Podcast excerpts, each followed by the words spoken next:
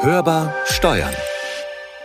Unter Diversity verstehe ich, dass eine große Bandbreite an Stimmen die Chance haben, sich zu äußern und eben nicht nur eine Blickweise auf ein Thema gezeigt wird und dass vor allem eben auch die Stimmen sehr unterschiedlich sind.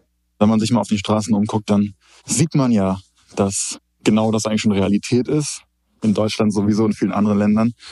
Und diese Diversity sollte halt eben auch da, wo es beeinflusst werden kann, also zum Beispiel in Firmen, ausgelebt werden. Also dass man halt eine Gruppe hat an Menschen, die halt sehr unterschiedlich sind.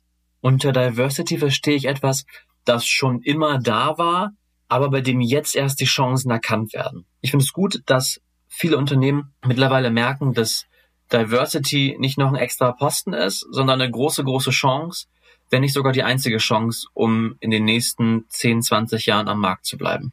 Bis wir eben in einer Welt angelangt sind, in der wir alle die gleichen Chancen haben auf dem Arbeitsmarkt, egal wo wir herkommen, egal welche religiöse Einstellung wir haben, egal wie wir aussehen, egal welche sexuelle Orientierung wir haben, finde ich es eben unfassbar wichtig, dass es etwas gibt, das reguliert, sage ich jetzt mal, dass jeder die gleichen Chancen bekommt.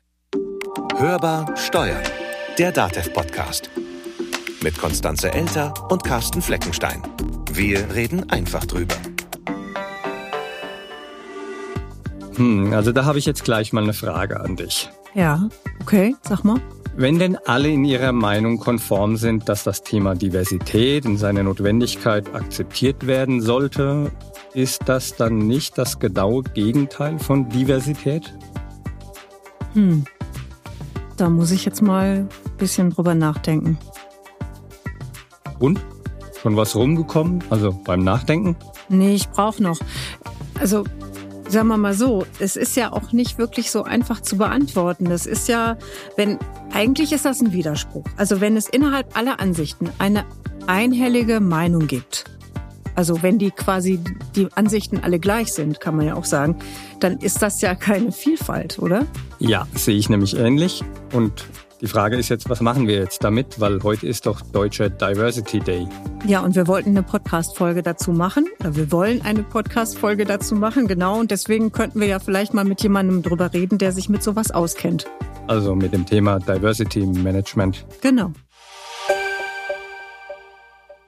Also im Großen und Ganzen kann man, glaube ich, sagen, geht es um die Vielfalt an Dimensionen und innerhalb dieser Dimensionen und das quer durch alle Lebensbereiche, würde ich jetzt mal sagen. Ja, wenn man zum Beispiel an die Biodiversität denkt, bei der es Dimensionen gibt, die die Artenvielfalt betrifft.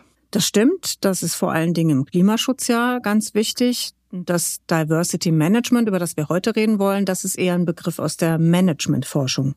Und das bedeutet jetzt was? In der Managementforschung bedeutet das natürlich auch die Verschiedenartigkeit oder eben auch die Vielfalt von Menschen, aber dort eben Menschen, die in einer sozialen Einheit vorzufinden sind. Also jetzt mit Blick auf Unternehmen, Arbeitsgruppen zum Beispiel oder Teams, Abteilungen und eben ganze Organisationen. Da guckt man so drauf. Da wird also dann definiert, untersucht und gemessen. Aber mit welchem Ergebnis kommen die denn dann eigentlich daraus? Also es geht wie so oft in diesen Zeiten vor allen Dingen erstmal um Wertschätzung, aber eben auch darum, die Potenziale der Vielfalt zu heben. Also für die Arbeit. Genau, aber es geht auch darum, mal zu gucken, ob es vielleicht auch mögliche Nachteile gibt und wie man eben auch diesen Nachteilen dann entgegenwirken kann. Du hast ja mit Arbeits- und Organisationspsychologe Jürgen Wegge gesprochen. Er ist ja Professor an der TU Dresden und er ist ja dort auch Vorsitzender des Zentrums für Demografie und Diversität. Hörbar diskutiert. Jetzt hören wir das ja immer wieder, gerade so in den, ich würde mal sagen, so in den letzten ein, zwei Jahren, vor allem das Diversity Management, vor allen Dingen in den größeren Konzernen, ein Riesenthema ist. Es klingt ein bisschen, in Anführungszeichen gesetzt, nach Managementmode. Ist denn das Thema tatsächlich so neu? Weil Vielfalt hat es ja schon immer gegeben. Ja, da haben Sie vollkommen recht. Man kann auch nicht sagen, dass es ein neues Thema ist. Weil zum Beispiel in den USA, wenn man mal ein bisschen über den Tellerrand hinausschaut, natürlich schon sehr lange halt etwas für benachteiligte Gruppen, die häufig eben bei Diversity Management mitgedacht sind. Also dann geht's dann zum Beispiel halt äh, um Frauen, die in Top-Positionen fehlen oder Menschen mit Migrationshintergrund oder auch ältere Arbeitnehmer, dass man die halt einbeziehen möchte in den Arbeitsmarkt und damit die Vielfalt zu erhöhen. Dazu gibt's auch eine Reihe von gesetzlichen Grundlagen und wenn Sie mal an das AGG, das Allgemeine Gleichbehandlungsgesetz bei uns in Deutschland denken, was halt auch äh, relativ spät in Europa, in, in, Deutschland eingeführt worden ist, da sind ja solche Merkmale wie Alter, Geschlecht, sexuelle Orientierung und so weiter, religiöse Einstellung, auch verpönte Differenzierungsmerkmale. Und das ist deswegen schon immer und lange ein Thema in Unternehmen gewesen. Also es ist, wenn man so will, halt heutzutage besonders modern, äh, sich um Diversity zu kümmern, weil die Fachkräfte knapp sind und man verspricht sich in vielen Unternehmen halt, wenn man halt äh, sagt, man hat ein äh, modernes Diversity Management, wo Vielfalt gefördert wird, dass viele potenzielle Bewerber für diese Stellen das begrüßen. Und von daher ist es vielleicht auch ein Stück weit eine Mode, um den Problemen des demografischen Wandels, insbesondere die Fachkräfte, Engpässe entgegenzuwirken. Jetzt haben Sie ja gerade schon einige Verschiedenheiten beziehungsweise Vielfaltsmerkmale angesprochen. Ich könnte mir aber vorstellen, dass es neben diesen verschiedenen Merkmalen, also sowas wie Alter, Migrationshintergrund und so weiter, dass es da auch unterschiedliche Formen von Diversität gibt. Ja, da haben Sie sehr recht, Frau Elter. Es ist so, dass man erst einmal als Psychologe darauf hinweisen muss und äh, dass wir leider häufig auch in der äh, Diskussion außerhalb der Psychologie übersehen, dass es natürlich so etwas wie eine objektive Diversität gibt und eine subjektive, also wahrgenommene Diversität. Unsere Forschung, und ich beschäftige mich schon seit 15 Jahren jetzt speziell auch mit dem Thema der Altersdiversität genauer, zeigt sehr, sehr deutlich, dass das ein wichtiger Unterschied ist. Weil häufig ist es so, dass Teams äh, diverse sind, äh, Vielfalt haben, aber keiner merkt das. Und das ist eigentlich immer eine sehr gute Voraussetzung dafür, dass das konfliktfrei in der Praxis funktioniert, wenn eben Unterschiede im Alter, im religiösen Hintergrund, im Geschlecht etc. Äh, kein Thema in der Diskussion werden und nicht darauf Einfluss nehmen, wie man miteinander kommuniziert und interagiert. Wenn das der Fall ist, werden sehr häufig Stereotype gegenüber der jeweils anderen Gruppe, den Jüngeren zum Beispiel, wenn ich älter bin, oder den Älteren, wenn ich jünger bin, aktiviert. Und diese Stereotype, Vorurteile haben häufig negative Auswirkungen. Von daher ist es sehr wichtig, erst einmal den Unterschied zu machen, rede ich über die objektive oder über die subjektiv wahrgenommene Diversität in Gruppen und Teams. Wenn man jetzt genauer auf Abteilungen und Teams innerhalb von Unternehmen schaut, wie macht sich denn Diversität dort bemerkbar? Diversität als Vielfalt, die wird in der Regel halt positiv gesehen und äh, die Datenstrukturen sind da kategorial. Das heißt, man äh, denkt sich die Vielfalt des Wissens, die Vielfalt der Expertise zum Beispiel in Teams, das ist etwas, was gut ist, was man haben möchte und viele Firmen sagen auch, unsere Belegschaft soll so vielfältig sein wie unsere Kunden zum Beispiel. Ne? Ähm, das ist eine Form von Diversität. Eine zweite, die dann schon weniger positiv beurteilt wird, ist die Spaltung äh, in der Gruppe. Im Englischen heißt das Separation. Und hier stellt man sich vor, dass auf kontinuierlichen Variablen, wie zum Beispiel Einstellung, aber auch Alter zum Beispiel, äh, halt eine Gruppe so zusammengesetzt ist, dass an den Extremen ganz unten und ganz oben halt die Gruppe viele Vertreter hat, sich also spaltet. Beispiel, Sie haben zum Beispiel vier sehr junge Mitarbeiter und die alle um die 20 sind in einem Team und vier äh, ältere, die kurz vor dem Ruhestand sind, äh, über 60 zum Beispiel. Das wäre eine Spaltung in Jung und Alt. Hier zeigt sich in der Regel halt, dass das die Teamzusammenarbeit auf die Leistung hat. Eine dritte Form, äh, die eher darauf Bezug nimmt, dass es auch Dimensionen gibt, ähm, die halt eine implizite Bewertung erlauben, also Einkommen zum Beispiel. Äh, mit Blick auf solche Dimensionen gibt es noch die dritte Form und die nennt sich halt Disparity im Englischen oder zu Deutsch Ungleichheit. Hier geht es eben um äh, Unterschiede in, bei Personen, wo halt äh, definitiv halt äh, eine äh, positive, eine hohe Ausprägung besser ist. Zum Beispiel, wenn Sie an einen CEO denken, der halt mehrere Millionen Euro im Jahr verdient und den Bandarbeiter in derselben Firma, der vielleicht eben mit seinen 4000 äh, Euro nach Hause geht, das wäre eine große Ungleichheit. Ja, diese drei Formen von Diversität kann man differenzieren und häufig wird die Vielfalt gelobt und bei der Spaltung und der Ungleichheit erwartet man negative Effekte. Die Forschung hat leider gezeigt, dass solche Taxonomien ein Stück weit heuristisch hilfreich sind, aber dass das Hauptproblem, was man in der Diversity-Forschung hat, damit noch nicht behoben ist. Und das Hauptproblem besteht darin, dass Diversität ja mit Blick auf alle möglichen Merkmale, wie Alter, Geschlecht, Religionszugehörigkeit, bin ich in der Gewerkschaft, ja oder nein, wen wähle ich denn, bin ich groß oder klein, etc., bestehen kann. Und dass das Zusammenspiel dieser Merkmale eigentlich wichtig ist für das Funktionieren in einem Team.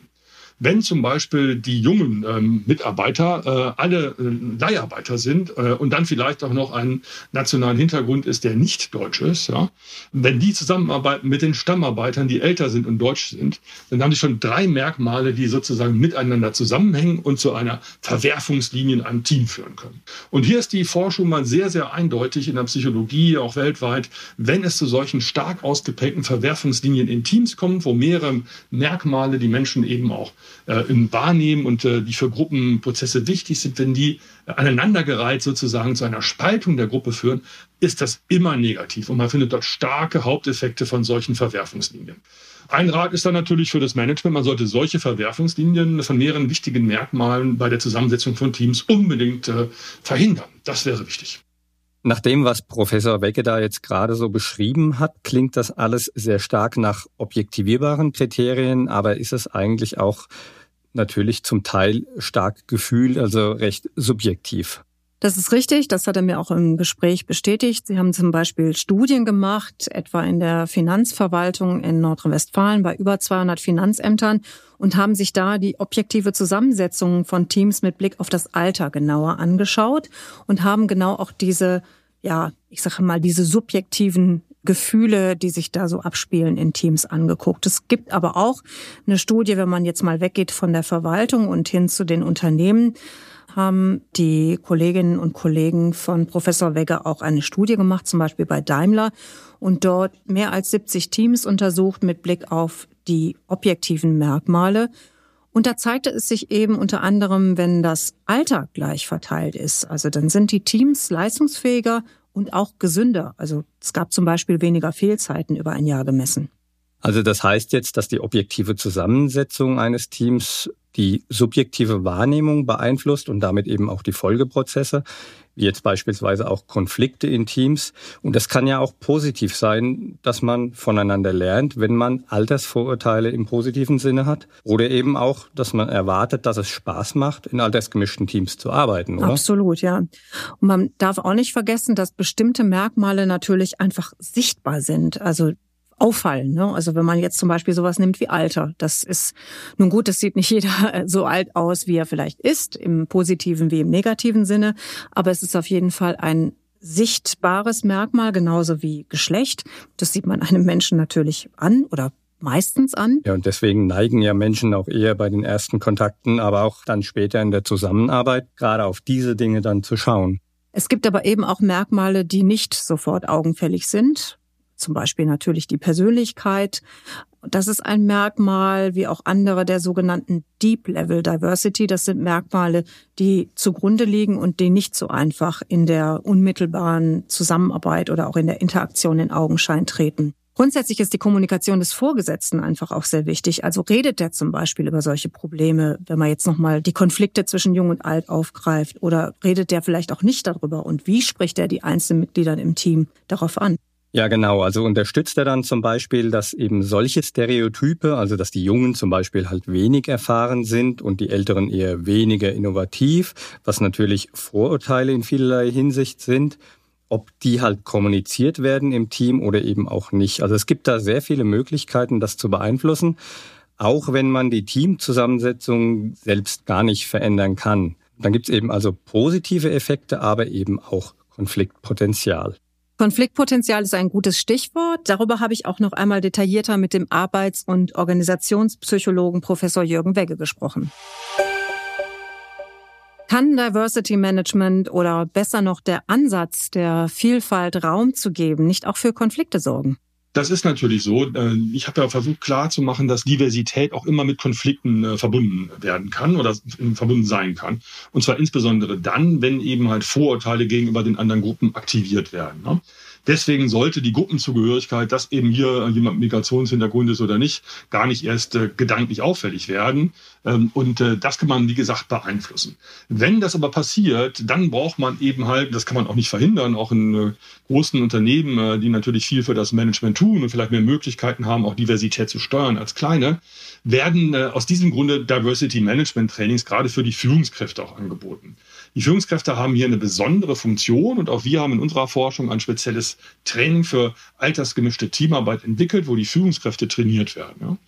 Und äh, die Führungskräfte können das über die Kommunikation beeinflussen, sie können das über die Zusammensetzung äh, im Team beeinflussen, aber auch indem sie Aufklärung betreiben, dass eben manche Dinge wirklich Vorurteile sind. Äh, in unseren Trainings, wo es äh, darum geht, dass ja Jung und Alt besser zusammenarbeiten sollen, ist zum Beispiel ein spannendes, häufig auftretendes Thema immer wieder das Vorurteil, dass Ältere nicht innovativ sind, aber dass die Jugend innovativ sei. Die weltweite Forschung hat gezeigt, das stimmt so nicht. Ne?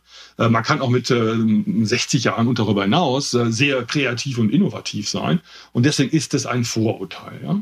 Ähm, das kann natürlich die äh, Zusammenarbeit im Team beeinflussen, dass man immer den Jungen dann halt so kreative Aufgaben gibt und den Eltern das nicht mehr zutraut. Und wenn der Vorgesetzte lernt, dass das ein Vorurteil ist, dann äh, kann er natürlich auch darauf Einfluss nehmen, äh, wenn das Team halt ähm, darüber diskutiert, wer denn welche Aufgaben in der nahen Zukunft erledigt, dass solche Vorurteile nicht zum Tragen kommen. Also er muss aktiv eben versuchen, diesen Vorurteilen entgegenzuwirken. Ein anderes sind auch die Einstellungen. Also wir haben in allen Forschungen finden können, dass die, An die Wertschätzung für Altersdiversität äh, sehr wichtig ist. Mit anderen Worten, wenn die Mitarbeiter in einem Team glauben, ja, es ist gut, wenn Jung und Alt zusammenarbeiten, dann gibt es auch weniger Konflikte. Ja? Und das heißt, an diesen Einstellungen kann man drehen, man kann an der ähm, Arbeitskomplexität, den Arbeitsaufgaben drehen, man kann an der Kommunikation drehen, der Zusammensetzung. Äh, all das sind wichtige Faktoren und die müssen halt durch ein Diversity Management ähm, halt in Organisationen begleitend eigentlich immer dabei sein, wenn man Diversity zum Erfolg machen möchte. Ja. Das tun auch viele Unternehmen und äh, es gibt eine Vielzahl von äh, Diversity-Trainings, äh, die durch Meta-Analysen äh, gestützt auch sehr gut zeigen, äh, dass sich das lohnt, da zu investieren. Die funktionieren bei der Veränderung von Einstellungen, äh, von Emotionen, auch mit Blick auf solche besonderen Gruppenmerkmale, über die wir jetzt gesprochen haben. das funktioniert. Aber man darf eben, und das ist leider halt ein großes Missverständnis, Diversity nicht als Selbstläufer betrachten. Wenn man einfach Unterschiede herstellt und sich nicht darum kümmert, äh, und ignoriert, dass da vielleicht solche Verwerfungslinien entstehen, dass solche Konflikte hochkommen, dann wird man die negativen Auswirkungen der Diversität im Sinne von Spaltung der Gruppe, von Ungleichheitswahrnehmungen, Frust und so weiter, Konflikten im Team zu spüren bekommen. Sie sprachen Führungskräftetrainings an. Große Konzerne schmücken sich ja auch damit. Aber was ist denn mit den kleineren Unternehmen oder auch Kanzleien? Können die sich denn sowas überhaupt leisten, beziehungsweise Raum und Zeit für sowas schaffen? Es ist in der Tat so, dass in den kleinen Firmen äh, jeder eigentlich weiß, wie wichtig der andere ist. Ne? Die kleinen Unternehmen, die wissen ja, wie wichtig jeder Mitarbeiter ist. Deswegen erleben dort Menschen weniger Altersdiskriminierung als in großen Konzernen. Ja?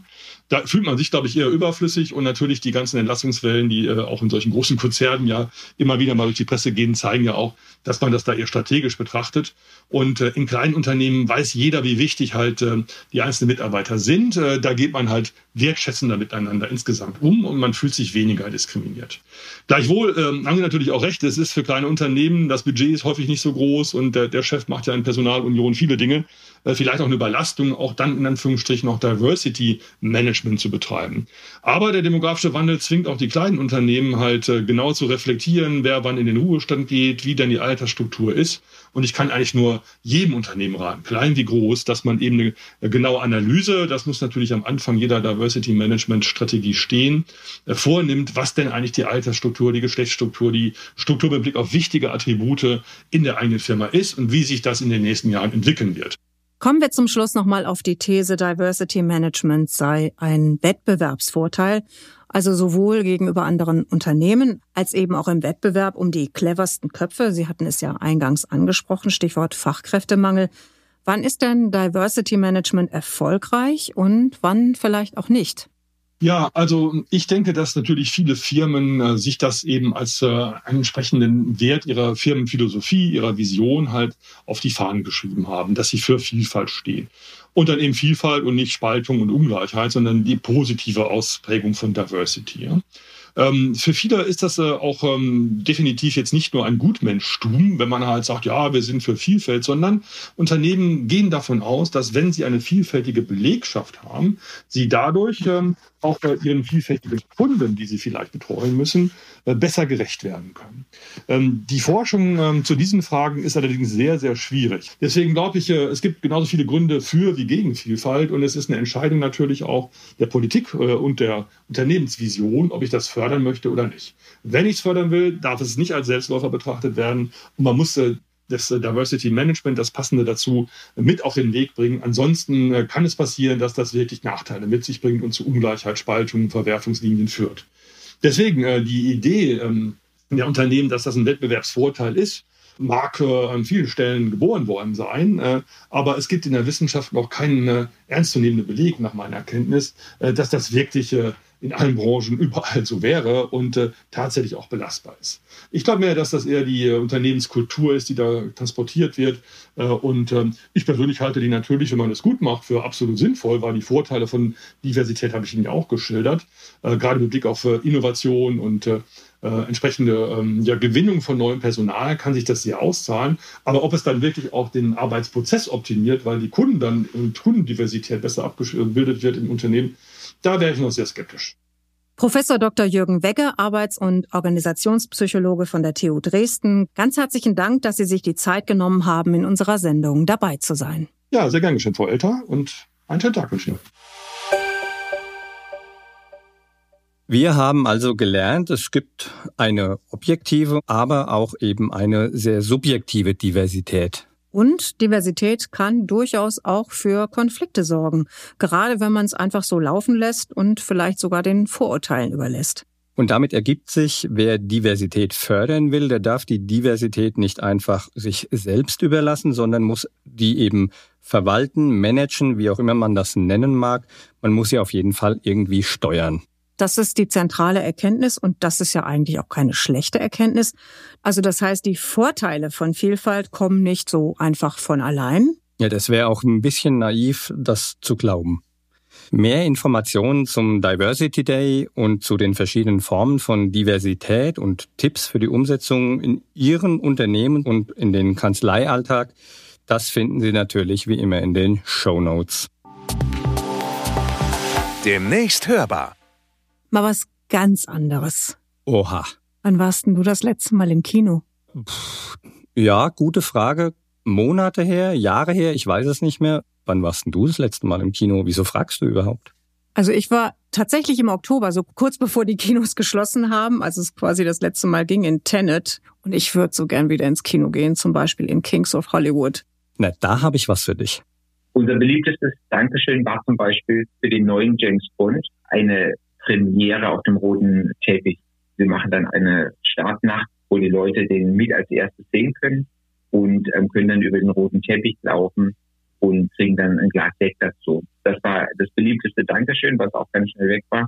Und das war Markus Neumann vom Kino Kulisse in Ettlingen bei Karlsruhe. Mit ihm und mit einigen anderen reden wir in der nächsten Folge über Crowdfunding. Und natürlich, wie man diese spezielle Form der Finanzierung gerade in Krisenzeiten nutzen kann. Und wie man dann vielleicht auch irgendwann wieder ins Kino gehen kann. Das war Hörbar Steuern, der DATEV Podcast. Wenn es Ihnen gefallen hat, dann abonnieren Sie uns gern und teilen Sie uns, empfehlen Sie uns weiter und bewerten Sie uns in Ihrer Podcast-App. Und wenn Sie uns was zu sagen haben, wie immer einfach schreiben an podcast.datev.de. Sie können uns auch anrufen unter der kostenlosen Telefonnummer 0800 082 6782. Hinterlassen Sie uns einfach eine Sprachnachricht zum Thema Diversity Management vielleicht oder auch zum Crowdfunding oder machen Sie uns einfach einen eigenen Themenvorschlag, den Sie gern mal in der Hörbar steuern hören möchten. Mein Name ist Konstanze Elter. Mein Name ist Carsten Fleckenstein. Wir wünschen Ihnen eine gute Zeit. Bleiben Sie optimistisch. Und hören Sie wieder rein. Hörbar Steuern. Der DATEV-Podcast.